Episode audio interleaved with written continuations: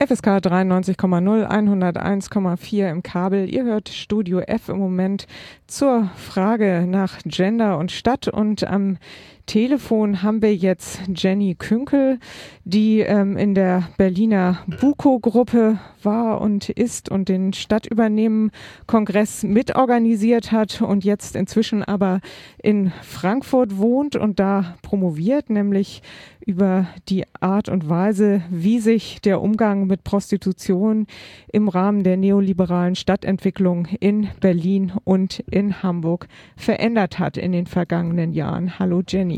Hallo. Einen schönen guten Tag. Ja, ähm, ja genau. Äh, einfach tatsächlich mal ähm, so ganz allgemein die Frage, was machst du da eigentlich? Was verbirgt sich eigentlich hinter deinem Thema? Ähm, ja, also ich habe angefangen vor einer ganzen Weile schon, mich mit Prostitution zu beschäftigen. Ich bin eigentlich Stadtplanerin ähm, von der Ausbildung her und ähm, habe mich mit dem Thema auch ein bisschen aus dem ja, fast schon schlechten Gewissen, dass wir Stadtplaner und Stadtplanerinnen immer die bösen Verdränger und Verdrängerinnen sind, ähm, beschäftigt. Und ähm, habe begonnen mit was, wo man schon fast sagen kann, das ist so ein Narrativ in der angelsächsischen Stadtforschung, dass im Zuge der neoliberalen Globalisierung, ähm, Städtekonkurrenz, also internationaler Vergleich zwischen Städten und Konkurrenz um ähm, Unternehmensansiedlungen, Mittelschichtswohnen und Stadttourismus oder auch ähm, Fördergelder von übergeordneten Ebenen zunimmt ähm, und dass Stadtpolitik sich eben dadurch verstärkt an unternehmerischen Prinzipien ausrichtet, ähm, das aber auch eben zu einer verschärften Kontrolle oder Verdrängung von marginalisierten Gruppen aus den innerstädtischen Räumen ähm, führt. Und ja, also ich habe sozusagen bin damals losgezogen, um auch quasi Verdrängung zu finden von Prostitution. Natürlich immer mit dem Ziel, auch dagegen was zu unternehmen ähm, auf einer politischen Ebene. Und ich muss sagen, ich habe aber schon festgestellt im Laufe der Arbeit, dass das Thema doch nochmal ein bisschen komplizierter ist, dass ähm, es zwar einerseits diese klassische, diesen klassischen Mechanismus gibt, dass im Zuge der Renaissance der Innenstädte Prostitution, insbesondere ähm, Drogenprostitution, öffentlich sichtbare Prostitution stärker unter Druck gerät, dass es aber auch nochmal ähm, eine andere Form, die ebenso neoliberal ist, der Stadtentwicklungspolitik gibt, ähm, die vor allem mit dem ähm, Namen Richard Florida, der zum Buch zur Creative Class geschrieben, in Zusammenhang gebracht wird und wo eben sozusagen Toleranz propagiert wird, wobei eben Toleranz ja durchaus eine relativ paternalistische Angelegenheit ist, das heißt ja nicht Anerkennung von Differenz ähm, und auch Hinterfragung von Normen, sondern das ist was, was sozusagen hegemoniale Gruppen ausgegrenzten gewähren und ähm, ja, auf der Ebene von Stadtentwicklungspolitik äh, macht sich das eben bemerkbar, dass zum Beispiel Prostitution, wie man das in Hamburg St. Pauli auch ähm, in Ansätzen sieht, durchaus zum Teil auch ins Stadtmarketing einbezogen wird und quasi so als Kulisse der Urbanität ähm, vermarktet wird, wobei das eben in ganz begrenztem Maße stattfindet und auch durchaus bestimmte, also St. Pauli ist ein hochkontrollierter Bereich. Illegalisierte können da praktisch gar nicht arbeiten. Und es gab ja auch im Laufe der letzten Jahre durch die Gentrifizierung dort eine Verdrängung von bestimmten ähm, Teilen des Sexgewerbes, wo eben insbesondere äh, Latinas äh, betroffen waren, die in einer Straße, in der Hopfenstraße, verdrängt wurden. Ähm, das ist also durchaus ein ambivalenter Prozess. Ja, und ich versuche eben zu zeigen, dass diese neoliberale Stadtentwicklung zu einer Verschärfung von Hierarchien führt, die es ohnehin im Sexgewerbe gibt. Also dass ähm, vor allem Drogenkonsumentinnen und illegalisierte ähm, Sexarbeiterinnen davon betroffen sind, dass es eine Verschärfung von Kontrollpolitiken gibt. Und ähm, was man dazu auch noch sagen muss, ist in Hamburg St. Pauli auch sichtbar, dass insbesondere sozusagen das, was immer in Anführungsstrichen als freie Straßenstriche gilt, also Straßenstriche, die nicht so stark durch Zuhälter kontrolliert sind, weil sie vielleicht auch nicht so profitabel sind, dass die besonders unter Druck geraten, ähm, wie eben in St. Georg.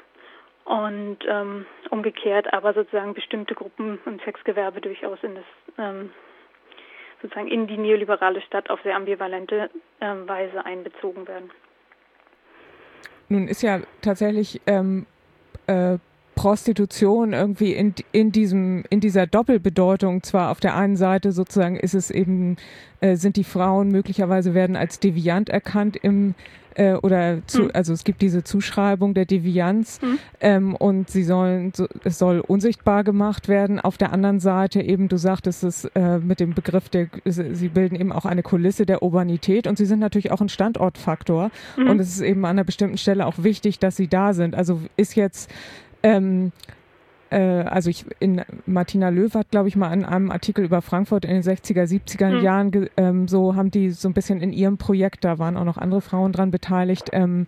äh, am Ende so ein bisschen gesagt, ja, eigentlich findet zu dem Zeitpunkt im Grunde eine Verhäuslichung der Prostitution mhm. statt. Also wird immer stärker weggenommen äh, vom Sicht, ist nicht mehr sichtbar zu sein auf der Straße und immer stärker in den häuslichen Bereich sozusagen ähm, gebracht. Andererseits ist ja eben das etwas, was man gleichzeitig auch nicht will will. Also wie hm. würdest hm. du da sagen, ähm, ist eigentlich dieser Faktor von Sichtbarkeit und Unsichtbarkeit, ist deine These quasi, dass, dass diese Sichtbarkeit kontrolliert wird jetzt in da mit, mit diesen verschärften Hierarchien oder wie kann ich das verstehen?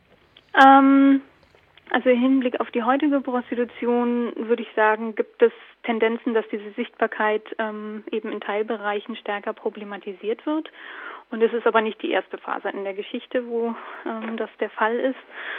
Ähm, und ich denke, da muss man fast ein bisschen weiter ausholen. Das ist nämlich eine total wichtige Frage, sozusagen, die du da stellst. Also ich würde sagen, Prostitution ist ein Thema, anhand dessen immer wieder gesellschaftliche Grenzen ausgehandelt wurden. Ne? Also wenn man sich anguckt, es gibt zum Beispiel Literatur, die den ähm, Frauenhandelsdiskurs um die letzte Jahrhundertwende, also um 1900 sich anguckt und sagt, dass so ethnische Grenzen zum Beispiel, also Weißsein und Schwarzsein in ganz starkem Maße immer wieder anhand des Themas Prostitution ausgehandelt wurde, dass ähm, Sexdistrikte in den USA auch insofern sehr stark problematisiert wurden, als da interethnische Kontakte stattfanden.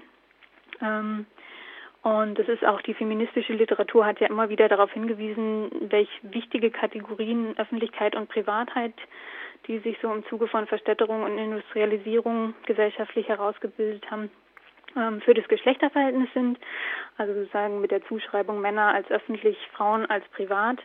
Und da funktioniert zum Beispiel Prostitution auch ähm, in diesem Dualismus ähm, als ein symbolischer Marker, der diese Grenze aushandelt. Ne? Also es gibt die Heilige und die Hure, die Hure als die öffentliche Frau und eben auch die Kontrolle von Prostitution in der Stadt zur Zeit äh, der Industrialisierung. Susanne Frank hat sich da zum Beispiel mit beschäftigt. Ähm, die Sittengesetze bedeuteten natürlich gleichzeitig auch eine Kontrolle aller Frauen im Stadtraum. Ähm, ja, das könnte ich jetzt noch weiterführen. Ich will nur ganz kurz noch mal darauf hinweisen, also zum Beispiel dieses Thema Aushandlung von Grenzen anhand von Prostitution und diese symbolische Aufladung, die wird auch daran deutlich, ähm, denke ich, dass die Grenzen des Zumutbaren und insbesondere zumutbarer Arbeit im Neoliberalismus, ähm, ich denke, durchaus auch am Thema Prostitution immer wieder ausgehandelt wird. Ne? Also sozusagen der Hartz-IV-Protest hat sich darauf bezogen, ähm, das mit den ähm, Arbeitszwang, das ist unzumutbar und zum Beispiel könnte man da in Prostitution vermittelt werden. Äh, die Arbeitsagenturen haben gleich gesagt, nee, nee, in Prostitution vermitteln wir nicht. Ähm, wo so ganz klar ist, dass im Umkehrschluss das natürlich auch eine Normalisierung immer von allem anderen bedeutet. Ne? Irgendwie Prostitution ist raus, das ist das böse Schlimme ähm, und aller Rest ist zumutbar an Arbeit. Ähm, ähnlich sozusagen im Frauenhandelsdiskurs, ähm, wo auch sozusagen Frauenhandelsopfer als reine Opfer stilisiert werden ähm, und gleichzeitig dabei eben sozusagen strukturelle Gewalt durch die Migrationsregime auch ausgeblendet werden und damit aber eben jegliche andere Art der Prekarisierung von Arbeit auch dethematisiert ist. Also sozusagen es gibt diese riesigen großen gesellschaftlichen Diskurse und ähm, ich denke, das ist ein wesentlicher Teil, warum Prostitution dann lokal jenseits dessen, wie Stadtentwicklungspolitik sich verändert, immer wieder, also warum da Prostitution in der Stadt so problematisiert wird. Und die Sichtbarkeit hat da so eine ganz doppeldeutige Rolle drin. Also du hattest ja nach Sichtbarkeit von Prostitution und was bedeutet das eigentlich ähm, für Geschlechterverhältnisse in der Stadt ähm, und in der Gesellschaft ähm, gefragt. Und ähm, Genau, also einerseits wurde immer wieder thematisiert, dass das Verhäuslichen, das Verdrängen von Prostitution an den Stadtrand in die Unsichtbarkeit ähm, bedeutet sozusagen auch, dass, dass das Deviante ähm, ausgegrenzt wird, problematisiert wird in bestimmten Diskursen und Praktiken und damit sozusagen ähm, alles andere als normal und richtig und gut definiert wird. Ähm, umgekehrt gibt es aber sozusagen auch so ein Sichtbarmachen, also Foucault hat es, glaube ich, genannt, ähm, benannt als ans Licht zerren von Sexualität. Ähm, also wenn man sich zum Beispiel St. Georg anguckt, also es gibt es in verschiedenen Formen. Ähm, dieses ans Licht zerren als so ein Othering, also so eine Ausgrenzung des anderen, das immer wieder sozusagen das, den Rest als normal definiert. Ähm, und wenn man sich St. Georg anguckt, dann gibt es da so eine immer wieder phasenweise wieder neu aufgelegt, so eine ähm, diskursive Vermischung von irgendwie ethnischer Andersheit, Migration, Kriminalität und Prostitution und Drogen als irgendwie so ein Konglomerat des Bösen, ähm, wo sozusagen auf diese Weise ähm, über Ausgrenzung der Rest als normal definiert wird. Und in St. Pauli würde ich sagen, ist es eher eher so eine Exotisierung, wo eben wie in einem Zoo die Leute zum Gassen kommen, aber eben auch Exotisierung ist ja nicht eine Anerkennung von Differenz, die sozusagen Normen in Frage stellt, sondern es gibt immer wieder so Diskurse über St. Pauli, also so diese Rede zum Beispiel darüber, dass da die Frauen ihre Männer ähm, gut festhalten müssen, wo ganz klar ist, ne, dass es ganz stark auf diese Weise so ein heterosexuell aufgeladener Raum ähm, oder eben, dass die Kids von den Elbvororten oder der Oper vom Lande nach dem Ausflug sozusagen in diesen Ausnahmeraum, ähm, wo Prostitution ja durchaus sehr sichtbar ist, ähm, dass sie nach diesem Ausflug wieder in die Normalität zurückkehren. Ähm, ja, und ich denke sozusagen eine, eine Sichtbarkeit, wo von Prostitution, die mit einer Anerkennung von Differenz einhergehen würde, die kann eben tatsächlich nur über so eine ähm, ja, über soziale Bewegungen hergestellt werden, wie sie eben zum Beispiel jetzt in St. Georg ja auch mit diesem Recht auf Straße versucht werden. Bevor wir darauf kommen, noch mal ganz kurz. Wir haben hier eben im Studio während unserer kleinen Gender-Diskussion äh, uns darüber unterhalten, nämlich gerade dieses Beispiel, was du sagst, Davidstraße, Herbertstraße, mhm. dass sich da quasi die Architektur ja in den letzten Jahren so verändert hat und dass ähm, es im Grunde heutzutage oft so ist, dass wenn man da durchgeht, dass sich so das Gefühl des da Durchgehens verändert hat, ähm, weil eben die Leute, die hinter den Glasfenstern sitzen, jetzt quasi so ein, also in, in diesen mhm. neuen Restaurants sitzen, quasi so mit so einem voyeuristischen Blick auf die Leute starren, die eben durch die Straße gehen oder ähm, an der Straße stehen und so weiter. Man könnte jetzt natürlich aus einer anderen Perspektive, also und ähm, potenziell ähm, haben wir erstmal diesen, also ist natürlich die Frage des Klischeehaften, aber haben wir sozusagen, äh, war es erstmal so wie, okay, diese Art des voyeuristischen Blicks nimmt man potenziell erstmal als männlichen Blick wahr, wobei dann mhm. die Frage ist, warum eigentlich und so weiter. Aber das mal dahingestellt, man könnte jetzt natürlich auch sagen, die Straße funktioniert, also gerade die Davidstraße, gerade dieser Raum funktioniert eben andersrum durch die Frauen, die auf der anderen Seite stehen, die ja den Raum schon dominieren, mhm. die sozusagen immer wieder ähm, die Touris oder die Anwohnerinnen eben nicht einfach vorbeigehen lassen, sondern sie in Gespräche verwickeln und so weiter und so fort.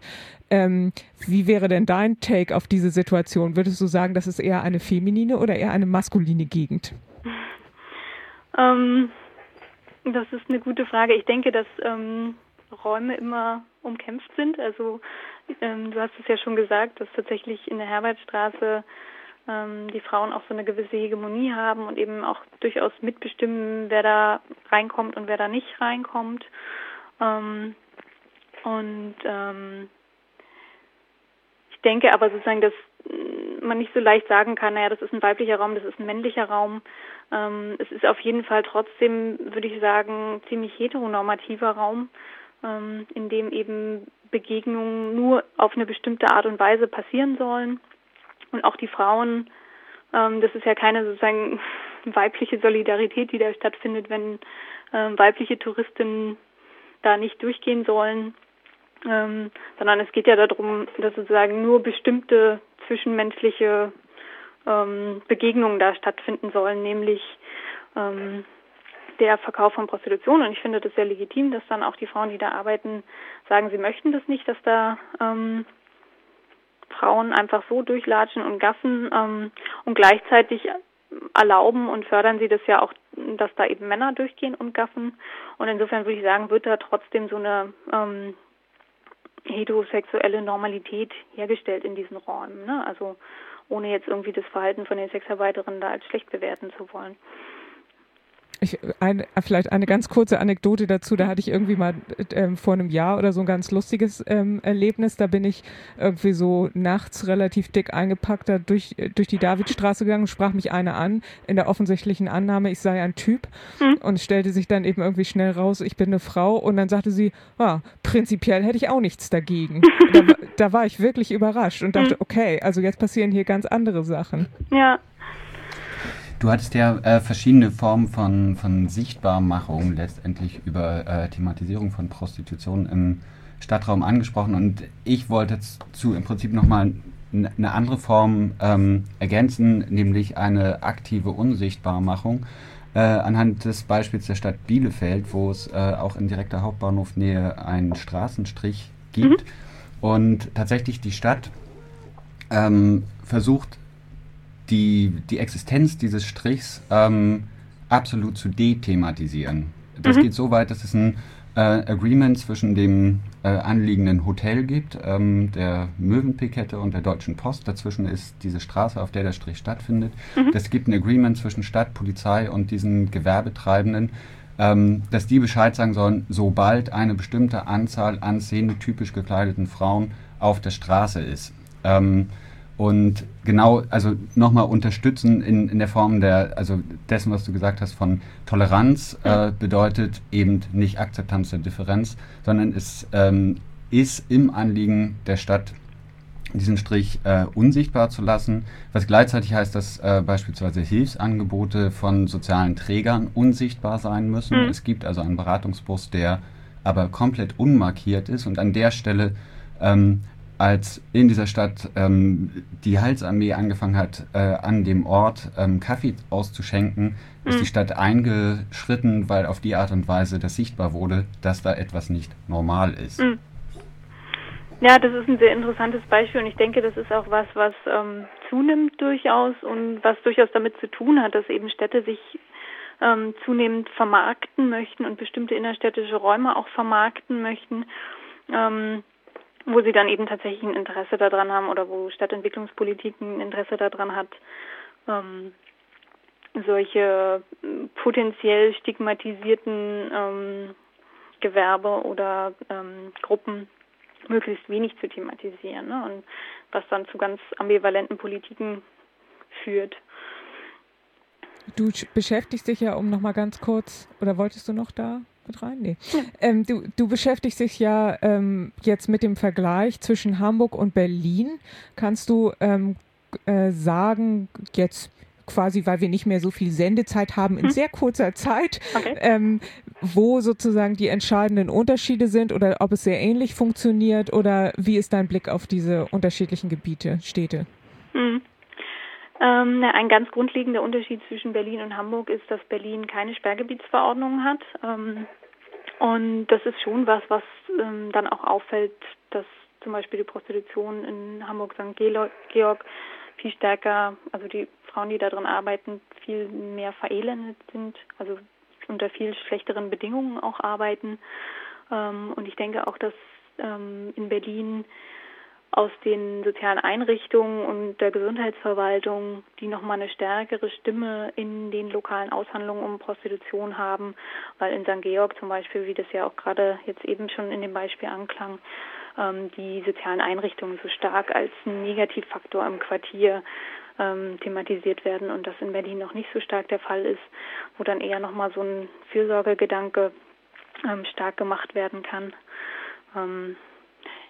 Ja, das sind, glaube ich, so die ganz großen Unterschiede, hm, kurz gefasst. Recht auf Straße im Moment in St. Georg quasi ja das ähm, neue Projekt. Bist du damit auch am Start oder kennst dich damit ein bisschen besser aus, wie da eigentlich jetzt gerade die Lage ist oder der Diskussionsstand? Nee, nicht wirklich. Also ich werde am ähm, 2. Dezember ist ja so ein Workshop von Ragazza. Da werde ich dabei sein, aber bisher ähm, konnte ich leider, da ich ja in Frankfurt bin, noch nicht dabei sein. Am 4. Dezember oder am 2.? Ähm, ich hoffe oh. am zweiten. Na gut, halten wir es. Also Anfang Dezember ist dieser Workshop, genau. der auch für alle öffentlich ist. Es geht ähm, eben Recht auf Straße. Es geht auch tatsächlich, wir haben ja hier vorhin in der Sendung schon über Aufenthaltsverbote, Gefahrengebiete, Platzverweise und so weiter gesprochen. Auch das war ja einer der Ausgangspunkte ähm, dafür, wie ist eigentlich der polizeiliche Umgang mit den Frauen in St. Georg. Ähm, all das wird, glaube ich, Thema sein bei diesem Workshop.